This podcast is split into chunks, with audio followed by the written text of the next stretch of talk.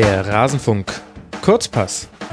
Gianni Infantino hat heute WM-Bilanz gezogen und das wollen wir jetzt dann einfach auch tun, hier im Rasenfunk Kurzpass mit Matthias Friebe vom Deutschlandfunk, der schon all die Wochen jetzt in Russland verbracht hat. Matthias, äh, herzliche Grüße nach Russland. Wohin eigentlich genau? Heute nach Moskau. Vielen Dank und Grüße zurück.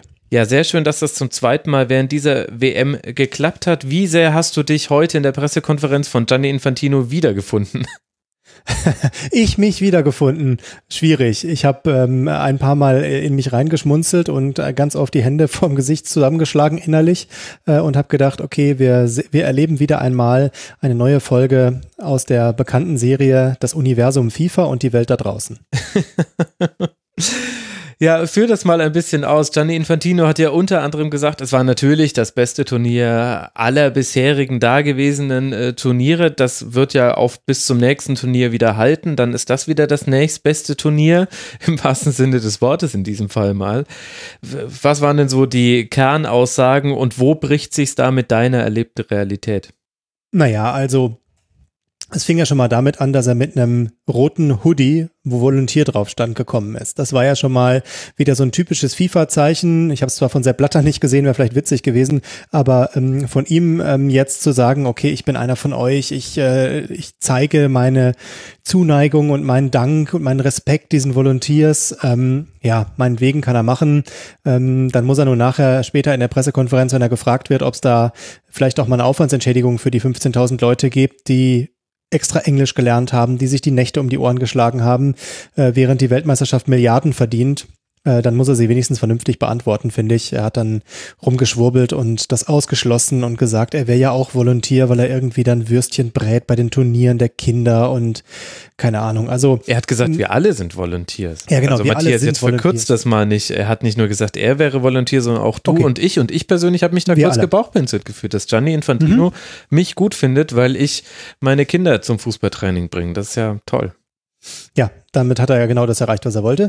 ähm, und ähm, ja, aber dann fing es natürlich an mit all dem, was wir gerechnet hatten. Also wenn man sich mit Kollegen unterhalten hat, und zwar allen klar, die ersten zehn Minuten, wenn wir nur hören, wie toll die WM war und dass es die beste WM aller Zeiten war, das wussten wir eigentlich auch schon bei der Eröffnungsfeier, dass das genau das, das Fazit sein wird. Das ist nämlich so vorhersehbar, wie dass das äh, WM-Turnier irgendwann ein Finale findet. Mhm. Ja, und dann hat er das natürlich schön ausgeführt. Hat er noch so das Ganze immer auf eine Stufe zu hoch gehoben für meinen Geschmack, hat dann erzählt, also der Fußball gehört jetzt zur DNA Russlands und klar. Ähm, es ist jetzt, aber es ist, ist jetzt ein Fußballland geworden. Russland hat sich Logisch. verändert und ähm, ja, man kann sich das vorstellen. Äh, er ist dann später in der Pressekonferenz nochmal gefragt worden, wie er das, woran er das eigentlich genau festmacht mit beste WM aller Zeiten. Mhm. Da wurde er dann tatsächlich ein bisschen konkreter und hat so eine ganze Reihe Dinge aufgezählt. Stadionauslastung 98 Prozent, ähm, drei, Milliard, äh, drei Milliarden Fernsehzuschauer, eine Million Fans, die gekommen sind nach Russland. Dann natürlich muss er das auch noch sagen, damit es wenigstens untergebracht hat. Keine positive Dopingprobe und sie hätten ja auch was in der Antidiskriminierungsarbeit getan. Also er hat eine ganze Latte von Dingen aufgezählt, äh, warum das alles so toll war. Kritikpunkte gab es tatsächlich keine. Also er hat nicht mal ansatzweise irgendwas gesagt, wo was schiefgelaufen wäre oder wo er sich was besser gewünscht hätte. Da gab es nichts, gar nichts. Und hast du da was beobachtet? Denn ich würde jetzt als jemand, der es über TV konsumiert hat, dieses Turnier auch sagen, von der Organisation her, vom Ablauf her, wirkte das alles immer wie aus einem Guss. Da war Robbie Williams Mittelfinger während der Eröffnungsfeier das Einzige, was nicht nach Protokoll lief. Ja, 100 Prozent. Klar, keine Frage.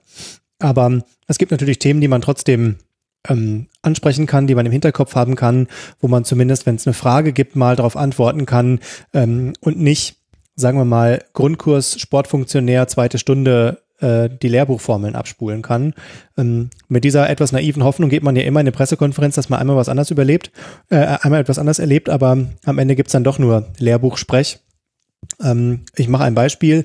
Er ist tatsächlich gefragt worden von einem englischen Kollegen, wie er denn diese, dieses tolle, beste Turnier aller Zeiten ähm, den Angehörigen des ähm, Flugzeugabsturz oder der abgeschossenen Maschine MH17 erklärt, wie er das den Angehörigen der auf der Krim annektierten erklärt, denjenigen, die durch das Staatsdopingsystem äh, betrogen worden sind, äh, den Angehörigen der politischen Gefangenen und so weiter und so weiter. Und daraufhin hat er einen, ich habe es nachher nochmal in der Aufnahme nachgeguckt, dreiminütigen Monolog gehalten Mhm. Also erstmal schon mal, ich rede viel, damit ich gar nichts sage. Und hat dann ähm, angefangen ganz groß, es gibt in vielen Ländern auf der Welt Probleme. Mit diesem ersten Satz war uns allen klar, es kommt gar nichts von ihm. Ja. Und dann hat er das dann ausgeführt und ausgeführt und ausgeführt. Und in diesen drei Minuten hat er kein einziges Mal Russland gesagt. Mhm. Das kam nicht vor, obwohl explizit nach Russland gefragt wurde. Er hat sogar gesagt, es gibt überall Probleme, nicht nur in einem Land. Er hat sogar extra, extra von Russland noch weggezogen, die Antwort. Und hat dann die üblichen Floskeln gesagt, wie wir sind hier, um den Fußball zu feiern, der Ball steht im Mittelpunkt ähm, und so weiter und so fort. Und ähm, es war das typische bis hin zu, naja, wenn wir mal wieder miteinander reden, ist ja schon viel gewonnen. Ja, also irgendwie, es war ja auch äh, zu erwarten, so laufen diese mhm. FIFA-Pressekonferenzen immer und um der Wahrheit die Ehre zu gereichen, die UEFA-Pressekonferenz bei der EM 2016 war auch so, dass es da hieß, also es wäre ein Fest des Fußballs gewesen und alles ganz, ganz herausragend. Damals noch, damals noch, ähm, wir danken übrigens Michel Platini, seine Europameisterschaft. Genau, die, die Europameisterschaft von Michel Platini, der mit einigen Jahren Verspätung da ersten Gehalt in Anführungszeichen von Sepp Blatter bekommen hat und dass manche Leute genau. da glauben könnten.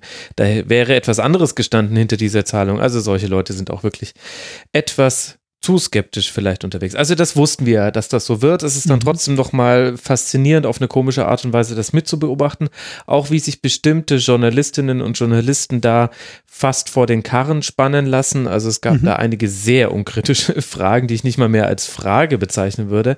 Aber ja.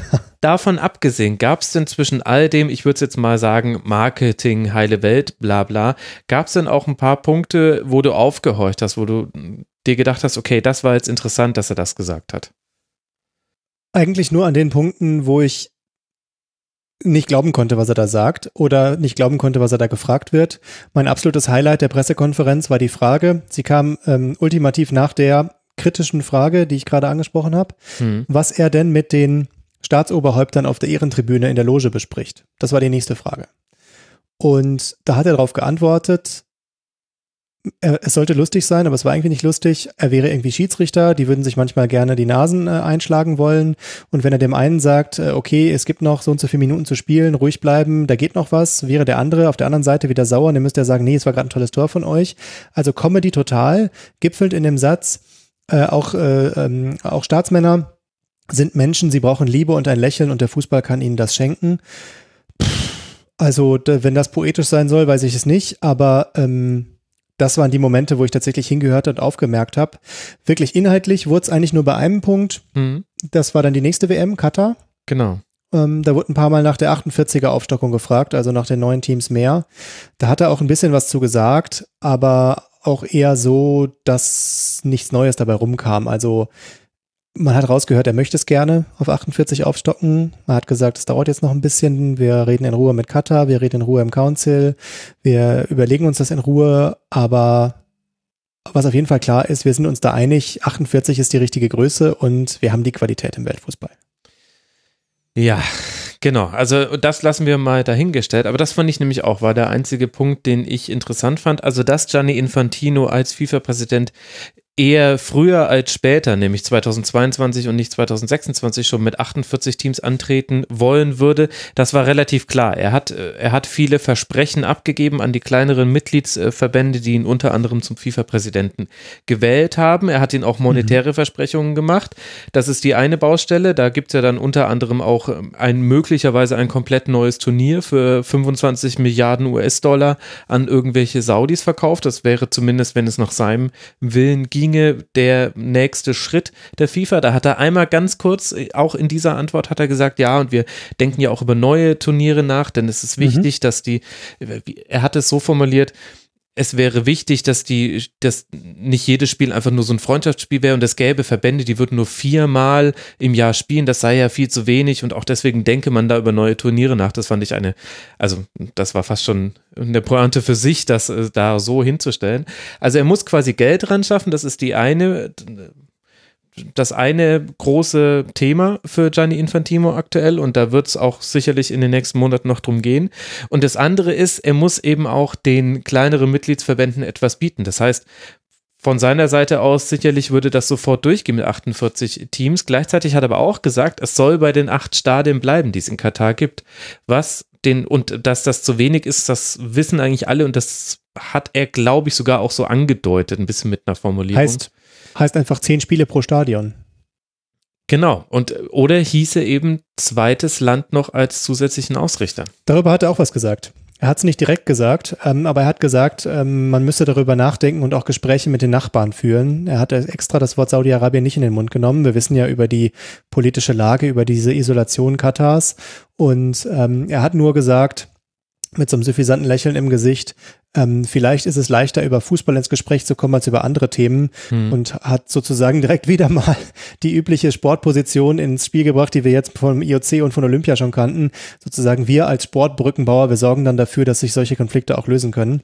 Das war damit angedeutet, ohne dass er es gesagt hat. Aber ähm, ja, das ist, glaube ich, tatsächlich immer noch ein realistisches, realistisches Szenario, dass ähm, Katar und Saudi-Arabien vielleicht gemeinsam das Turnier ausrichten. Genau, also politisch gerade undenkbar, eben genau wegen des Boykotts. Er nannte es äh, Kommunikationsdefizit in dieser Region.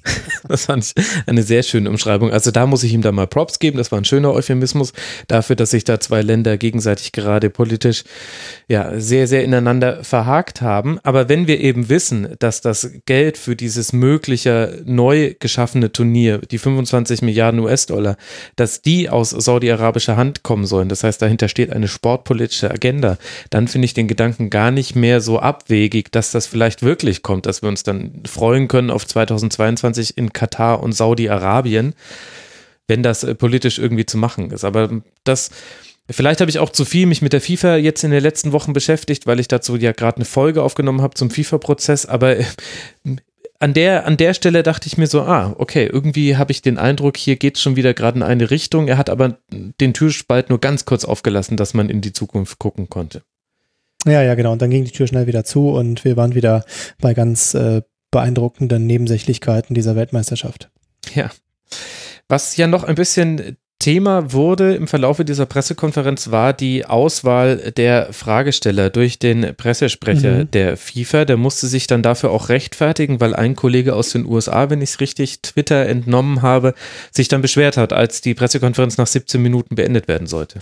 70, 70. 70, ähm, genau, ja. Ja, genau. Es, er hat es irgendwie auch vorher mal angedeutet, 70 Minuten. Ähm, aber ähm, ich weiß gar nicht, ob das ein Kollege aus den USA war. Es war auf jeden Fall, ähm, der saß neben dem, neben dem Kollegen Markus Bark von der Sportschau. Und die beiden haben die ganze Zeit von Beginn an, ich hatte einen guten Blick, weil ich so ein bisschen seitlich saß, die haben eigentlich von der ersten Minute der Frage- und Antwort-Session, ähm, haben die eigentlich ihre Hand gehoben, weil sie eine Frage stellen wollten. Und er ist immer ähm, zu anderen Leuten gegangen. Und ich habe nachher mit den beiden auch geredet und die haben halt gesagt, ja, ähm, wir hatten schon das Gefühl, dass er bewusst an uns vorbeigeht. Und da haben wir uns ein bisschen auch mit ein paar anderen Kollegen noch ausgetauscht und dann ähm, äh, verdichtete sich bei uns der Eindruck immer mehr, dass da Leute bevorzugt wurden. Mhm. Ähm, klar, ich meine, da sitzen 120, 130 Journalisten, da kann man einfach nicht jedem eine Frage zugestehen. Das funktioniert nicht, das ist ganz klar. Aber wir haben dann halt auf einigen Stühlen, ähm, ich habe es auch versucht zu dokumentieren mit einem Foto, ähm, orangefarbene, orange ist hier die Leitfarbe für Medien, muss man wissen. Alles, was orange ist, heißt, Achtung, Medien, hier geht's für euch lang, bei der ganzen Weltmeisterschaft.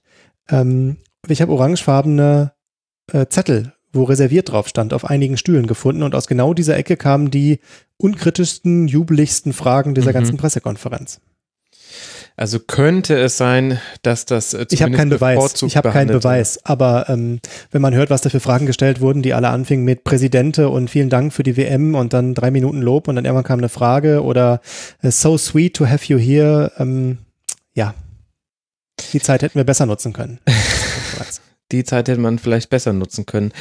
Jetzt haben wir hier einmal das FIFA-Bild, dass die alles toll finden würden, war ja klar. Auch Videoassistent findet Gianni Infantino alles super und danke auch nochmal an die Es gibt Volunteers. keine Abseitstore mehr, hat er gesagt. Heute. ja, ja. Das war auch noch so ein, so ein Hinhörer. Abseits äh, können wir vergessen, die Diskussion, es gibt es nicht mehr. Es ist abgeschafft. Es wird nie wieder Tore geben, die aus Abseitspositionen fallen. War sein Wort heute. Ja, da hat er, da weiß er nicht, was die Bundesliga, was, zu was da der deutsche Fußball fähig ist. Aber wir müssen uns jetzt nicht weiter mit diesen FIFA-Wolkengebilden aufhalten. Es war nur interessant, also vor allem diese Katar, diese Katar-Episode war wirklich das einzige, wo er mal inhaltlich etwas äh, ein bisschen rausgelassen hat und auch wenn es gerade politisch unwahrscheinlich scheint, dieses Thema, dass Gianni Infantino Geld braucht, weil die Einnahmen nicht mehr so deutlich sprudeln wie früher und er gleichzeitig aber den Mitgliedverbänden auch finanzielle Versprechungen gemacht hat. Das ist das, wird das beherrschende Thema sein, auch mit Hinblick auf die nächste FIFA-Präsidentenwahl. Und wenn wir uns dann noch zurück erinnern, dass Sepp Blatter ja sagt, ja, Moment mal, ich bin ja eigentlich noch Präsident, ich wurde ja nur suspendiert. Dann äh, könnte es noch lustig werden da. Vielleicht äh, gibt es ja ein großes Head-Off dann noch zwischen den beiden. Kennen sich ja sehr gut, kommen ja aus dem Ist ein toller Laden auf jeden Fall ein Superladen. Ich empfehle das Tribünengespräch zu diesem Thema. Aber jetzt wir sprechen ja auch nicht nur mit Gianni Infantino, der jetzt äh, dreieinhalb Wochen vor Ort war, sondern auch mit Matthias Friebe vom Deutschlandfunk, der jetzt dreieinhalb Wochen schon, vielleicht sogar schon länger vor Ort war in Russland. Wie fällt denn dein. Fazit aus? Ja, das bin ich jetzt in den letzten Tagen schon häufiger gefragt worden. Ähm, ich bin, ich kann tatsächlich nichts gegen dieses Turnier erstmal sagen von meinem Eindruck hier. Also es ist toll organisiert. Man braucht keine Angst um seine Sicherheit haben. In kleinen Klammern, das, was mit dem Taxi passiert ist, relativ zu Beginn der WM, was in Moskau auf die Straße gefahren ist und ein paar Mexikaner verletzt hat, mhm. äh, auf dem Bürgersteig, ist bis jetzt nicht so richtig aufgeklärt. Wurde äh, der Stempel Unfall drauf gemacht, Deckel drüber. Es gibt so ein paar Ungereimtheiten, aber wird nicht mehr drüber geredet. Schadet natürlich auch. Ähm, also man fühlt sich sicher, es ist toll organisiert. Wer sich in Moskau bewegt, die Metro ist mit keiner Stadt in Deutschland zu vergleichen, nicht mit Hamburg, nicht mit München, nicht mit Köln. Ähm, das ist einfach eine Liga. von der Pünktlichkeit, der Größe her?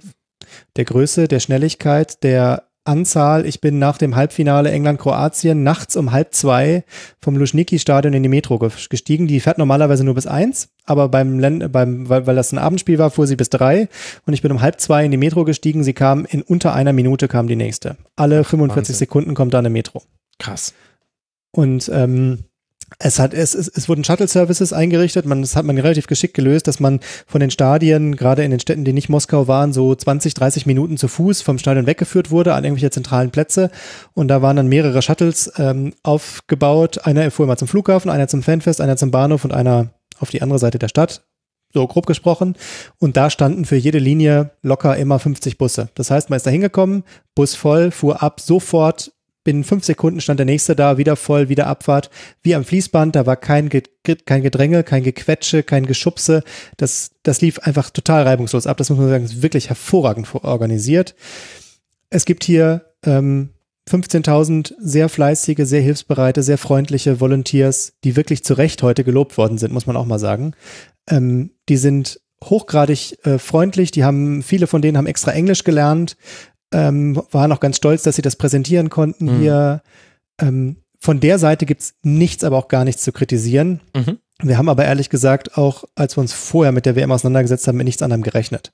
Dass das hier das perfekt organisierte Turnier wird, das war im Vorfeld klar.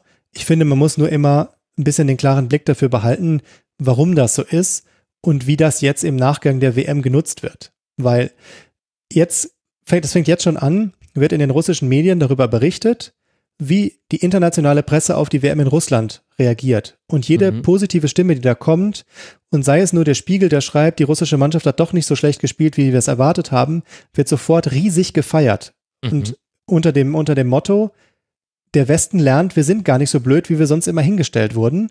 Und das ist jetzt für die Innenpolitik hier in Russland ein Riesenfund, von dem man die nächsten Jahre zehren kann und einfach den Leuten erzählen kann, guck mal Leute, wir können es doch, wir sind doch gar nicht so blöd, wie wir immer dargestellt werden. Glaubt nicht das, was man überlesen kann, wir können es. Und das muss man, ja. glaube ich, ein bisschen im Hinterkopf behalten, dass das alles Teil auch einer großen Inszenierung hier ist. Das stimmt.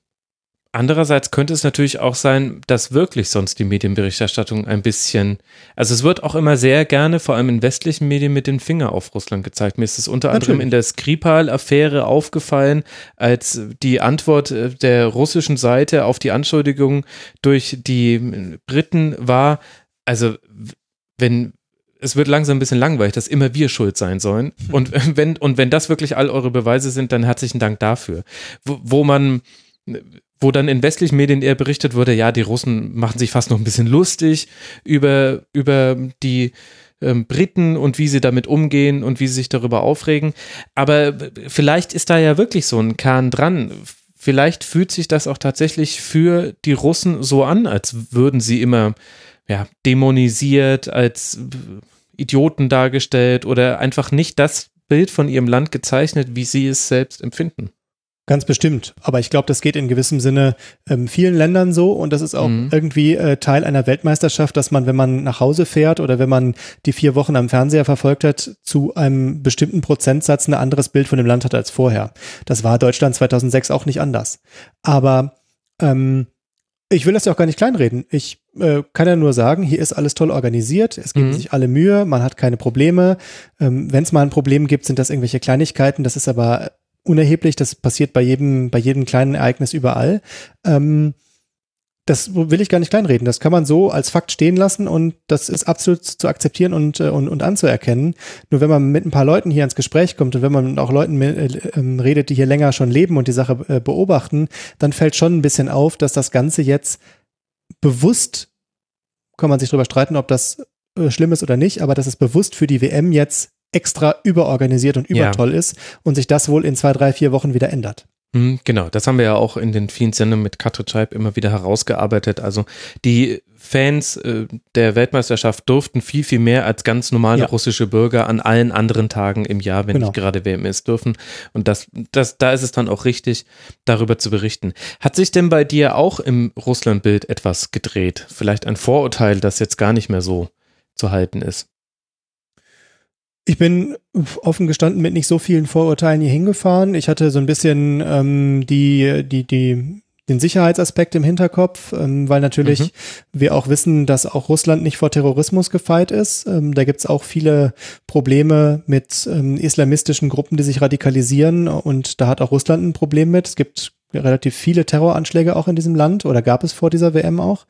Ähm, und äh, diese ganze Sache der Berichterstattung war natürlich ein Riesenthema, nicht nur wegen Hajo Seppel, sondern auch insgesamt wegen der Art und Weise, wie auch der Geheimdienst versucht, äh, immer wieder die Berichterstattung zu überprüfen. Darüber habe ich mir viele Gedanken gemacht, mhm. ähm, habe aber ich persönlich habe keine großen Einschränkungen, also eigentlich gar keine Einschränkungen erlebt. Ähm, das ist alles total reibungslos abgelaufen. Was sich in meinem Bild ein bisschen verändert hat, dadurch, dass ich ein bisschen durchs Land reisen konnte und ein paar Städte sehen konnte, habe ich ein vielleicht vollständigeres Bild von diesem Land bekommen. Letztes Jahr war ich schon mal in Moskau. Mhm. Ähm, Moskau ist nicht Russland, sagen die Leute hier, und Russland ist auch nicht Moskau. Ähm, dadurch, dass ich jetzt in kleineren Städten war, in etwas ärmeren Städten, in, in industrialisierten Städten, wo es, wo, also wo viel um Industrie sich dreht, hat man ein bisschen volleres Bild von Moskau bekommen und von der Art und Weise, wie die Menschen hier leben. Also das würde ich sagen, nehme ich auf jeden Fall mit. Eindrücke von einem unglaublich großen und vielfältigen Land. Mhm.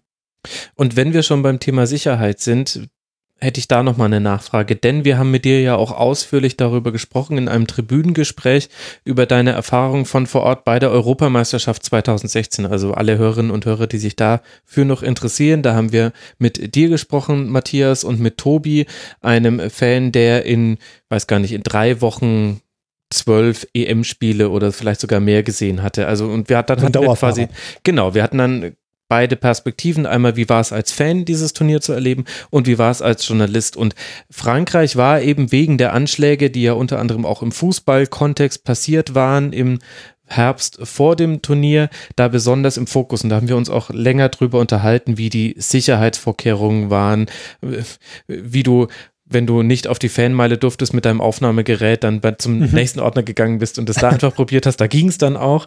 War das jetzt in Russland ähnlich heikel oder ähnlich hochgefahren, dieses Sicherheitskonzept? Muss man auch wieder zwei Dinge unterscheiden. Einmal rund um die Stadien, rund um die Spiele und einmal, was ist sonst in der Stadt los. Ähm, rund um die Stadien war es ein enormes Sicherheitsaufkommen. Mhm. Ähm, das war aber auch, ja, ich, ich tue mich schwer damit, Zahlen zu vergleichen, weil man das äh, manchmal über die großen Entfernungen rund um die Stadien gar nicht so einschätzen kann. Ich würde sagen, es war nicht signifikant mehr als in Frankreich, wenngleich es so bestimmte Dinge gab, ähm, die so ich auch noch nicht erlebt habe, dass dann 200 Soldaten äh, Spalier stehen, damit man äh, wie in einem Tunnel zur Metro geht und nicht mehr rechts und links die Leute noch dazukommen und das Ding verpfropfen den Eingang. Ähm, da werden halt einfach mit relativ großen Ressourcen menschlicher Art, weil man mhm. einfach 200 Leute abstellt dafür, wird sowas einfach organisiert. Hat man da den Drang, vielleicht die Hände zum High Five nach links und rechts auszustrecken oder? Würde ich nicht versuchen. Okay. Äh, die äh, äh, sind zwar alle nicht unfreundlich, aber gerade die, die da stehen, lächeln auch nicht so. Ähm, die sind eher darauf ähm, bedacht, die Masse zu leiten. Mhm. Okay. Also ich hatte nicht den Drang und ich habe auch keinen anderen gesehen, der den Drang hatte. Da war es eher, ähm, wir gucken jetzt, dass wir hier gut durchkommen und zur Metro kommen. Ja. Ähm, da war natürlich super viel Polizei. Ähm, das ist aber ganz klar. War aber nicht so, dass man sich erdrückt fühlte. Man hat keine irgendwie Maschinenpistolen gesehen, wie noch in Frankreich. Ähm, das war dann berittene Polizei, das waren viele Ordner. Ich weiß nicht, wie viele äh, Zivilpolizisten darunter waren, kann man natürlich nicht sehen, aber mhm. das war viel, aber nicht besorgniserregend. Und in der Stadt, da habe ich mir gedacht, dass wir deutlich mehr sehen. Mhm. Ich war relativ erstaunt, wie wenig das ist ähm, weil ich, wie gesagt, schon das Bild vom letzten Jahr hatte und weiß, eigentlich steht hier an jeder Straßenecke und an jeder Ampel ein Polizist und überall sitzen noch welche im Auto.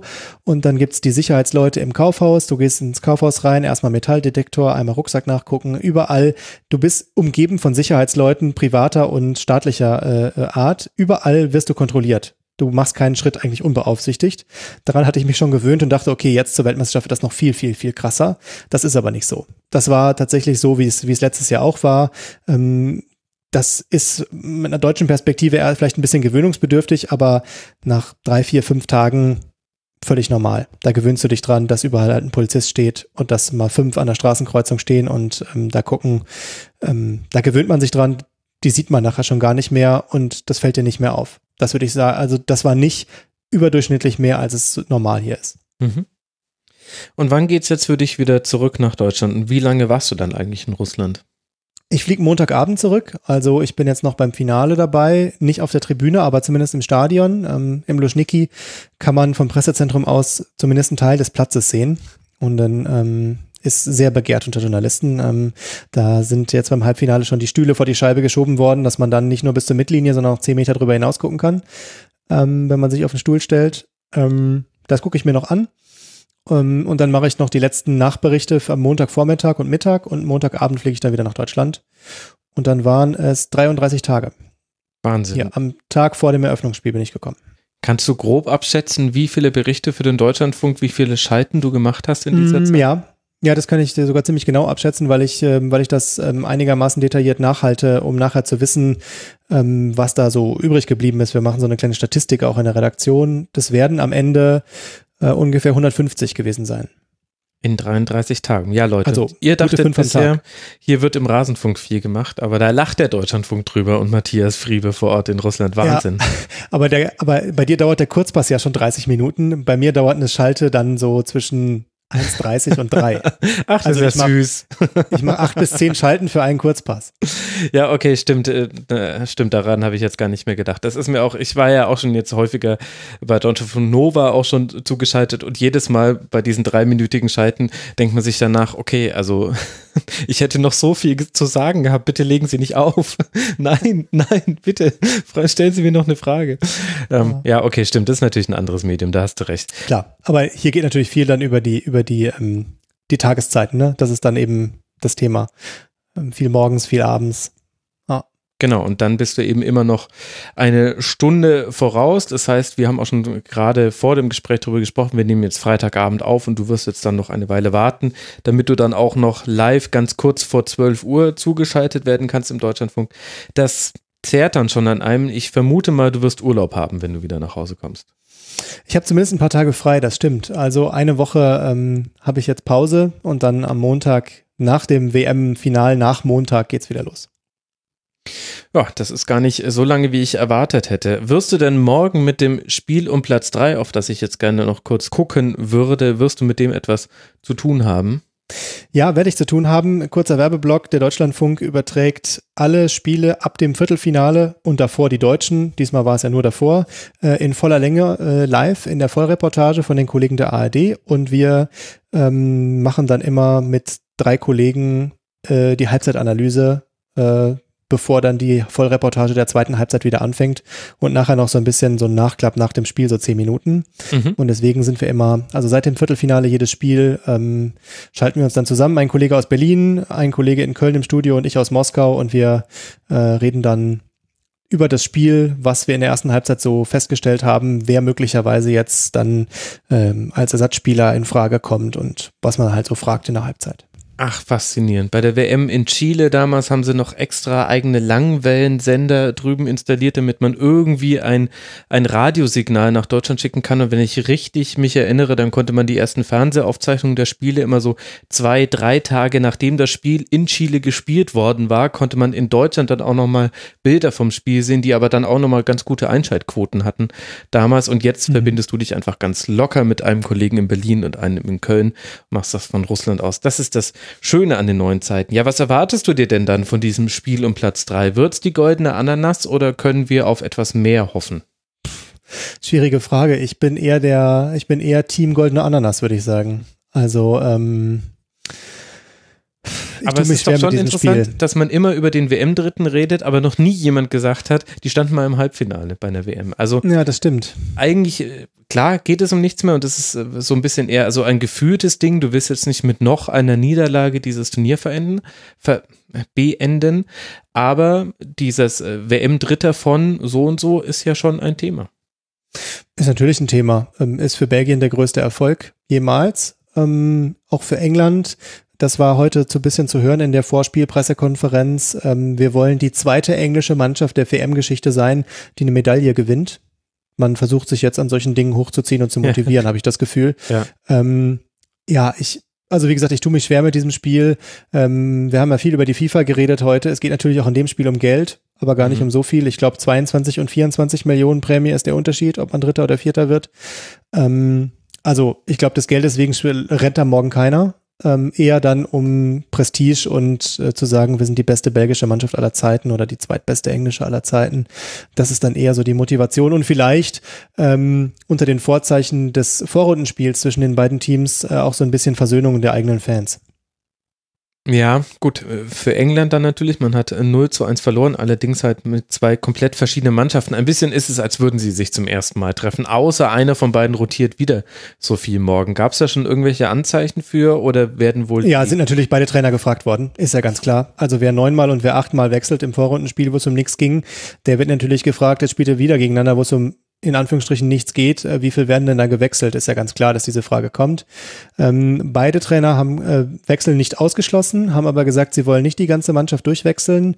Ähm, da geht es wohl irgendwie um Verletzungen und um äh, Spieler, die fertig sind äh, nach der langen äh, Weltmeisterschaft. Ich könnte mir vorstellen, dass man das jetzt auch erstmal so dahinstellt. Äh, so hält man sich alle Optionen offen. Wenn dann am Ende vier oder fünf oder sechs Namen gewechselt werden, ist es eben so ähm, sicher nicht auszuschließen. Was man schon hört, ist, dass es wohl die, äh, die, die Überlegung auf englischer Seite gibt, den Torwart zu tauschen und dem zweiten Torhüter noch ein bisschen Spielpraxis zu ermöglichen. Mhm. Dass Jordan Pickford ähm, auf der Bank Platz nimmt. Und es noch nicht klar ist, wer von den beiden Ersatztorhütern im Tor steht. Das war, ein, das war eins der Themen. Und ähm, dann war noch äh, die Frage, oder eigentlich ist es ja keine Frage, Harry Kane äh, wird natürlich wahrscheinlich spielen, um seine Torjägerkrone abzusichern. Ja. Und deswegen wird vielleicht auch Romelu Lukaku, der immerhin vier Tore hat, auf dem Platz stehen. Aber da hat der belgische Trainer schon gesagt, wir spielen hier als Mannschaft und nicht für äh, Ziele von einzelnen Spielern. Ja, so hat Martinez bisher auch nicht getickt bei dieser WM, während ich auf englischer Seite schon es nicht für komplett ausgeschlossen halte, dass man aufs leere Tor zuläuft und den Ball lieber irgendwie noch zur Ecke rausschießt, äh, damit man die auf Hurricane schlagen kann. Ja, genau. ja, wobei eigentlich ist ja nach England gegen Panama in der Vorrunde hat er ja auch, ähm, da hat er ja die, die Krone eigentlich schon sicher gemacht. Also Lukaku müsste drei Tore schießen. Genau. Oder Mbappé, ich glaube vier. Also ja, ja, das sieht schon alles sehr gut. Na, dann gucken wir uns das einfach ganz entspannt an, hoffen, dass sie es auch ähnlich entspannt spielen, die Mannschaften, beziehungsweise halt, dass sie es, dass sie es defensiv vielleicht ein bisschen entspannter sehen. Dann wird es ein nettes Spiel und dann ist es ja Sicherheit. für uns so ein bisschen das, das Warmwerden für den Sonntag und dann ist diese WM 2018, die sicherlich die beste und schönste und gerechteste und demokratischste aller Zeiten war dann ist die ja schon wieder in den Büchern und du wirst gar nicht mehr wissen, was du tun sollst. Na doch, ich glaube schon. Es gibt ja noch so das ein oder andere äh, in den nächsten Wochen und Monaten, ähm, was vielleicht auch abseits des Fußballs äh, an Berichtenswertem abseits ist. des Fußballs gibt es Ach so, äh, Moment, Rasenfunk war heute das Thema. es soll noch andere Sportarten geben, glaube ja. ich nicht. ja, aber ähm, ja, also ich glaube schon, äh, um noch einen Satz zum, zum, zum Spiel morgen zu sagen, ähm, das haben wir ja auch bei den letzten Ausgaben der Spiele um Platz drei gesehen, ähm, dass da vielleicht in der Abwehr nicht mit dem mit dem letzten grätschenden Bein noch versucht wird, der Ball oder der Gegner aufzuhalten. Und ich könnte mir auch vorstellen, dass wir morgen keine zwei gestaffelten Viererketten im eigenen Strafraum um den mhm. Elfmeterpunkt sich scharen sehen. Ähm, ich, ist es nicht so, dass, dass bei den letzten Weltmeisterschaften äh, eine Mannschaft immer mindestens drei Tore geschossen hat? Deutschland hat doch. Im Spiel um Platz drei meinst du, genau. Ja, ja, ja, ja genau. Mhm. Ja, also drei bisher gegen Portugal, drei gegen Uruguay. Spiel. Genau. Ja. Also ich ähm, würde auch sagen, da fallen viele Tore und. Spannendste Frage eigentlich, wer ist der englische Oliver Kahn? Also wer kommt als Nummer zwei dann im Spiel um Platz drei nochmal zum Einsatz? Stand jetzt scheint das die spannendste Frage zu sein. Ja. Wir harren der Auflösung und sind gespannt. Und liebe Hörerinnen und Hörer, wenn ihr, wenn ihr den großen Deutschland-Entzug im Sport habt, dann guckt euch doch das Wimbledon-Damenfinale an. Da wird Angelique Kerber gegen Serena Williams sprechen, äh, spielen. Also gibt es doch noch Aber so Kleinigkeiten. Rasen, ne? auch, natürlich auf Rasen, ansonsten würde es auch nicht gezeigt werden. Man hat sich jetzt auch Flux noch die öffentlich-rechtlichen Senderechte dafür von Sky sublizenziert. Das heißt, man wird es auch dann sehen können ja, klar, was anderes als Rasen wird, darf ich hier nicht empfehlen, ist ja klar. Da, nur deshalb tue ich mich mit der WM in Katar so schwer, weil es da so wenig Rasen rund um die Stadien gibt. Weißt du, ansonsten hätte ich gar kein Problem damit, aber das ist halt echt schwierig dann im Rasen. Und kurz, hör, und kurz höre ich Gianni um die Ecke kommen. ja. ja, der hat mir so ein Hoodie geschenkt und seitdem hat er mein Herz gewonnen. Lieber Matthias, ich danke dir sehr herzlich. Das war Matthias Friebe vom Deutschlandfunk, at Matthias-Friebe auf Twitter. Danke dir, Matthias, und ich wünsche dir jetzt noch eine gute Zeit und dann eine gute Heimreise und schnelle Erholung nach der WM. Vielen, vielen Dank. Hat mir großen Spaß gemacht wieder. Das freut mich. Mir auch. Wie immer mit Leuten vom Deutschlandfunk. Hört auch die Deutschlandfunk Podcasts. Ich kann sie sehr empfehlen. Nicht nur die aus dem Sportbereich, aber auch im Sportbereich lohnt es sich wirklich, liebe Hörerinnen und Hörer. Und ansonsten könnt ihr den Rasenfunk unterstützen. Auf rasenfunk.de slash unterstützen erfahrt ihr, wie das geht. Und wir hören uns dann morgen wieder. Und dann geht es ja schon so langsam dahin mit der Weltmeisterschaft. Bis dahin macht es gut, liebe Hörerinnen und Hörer. Ciao.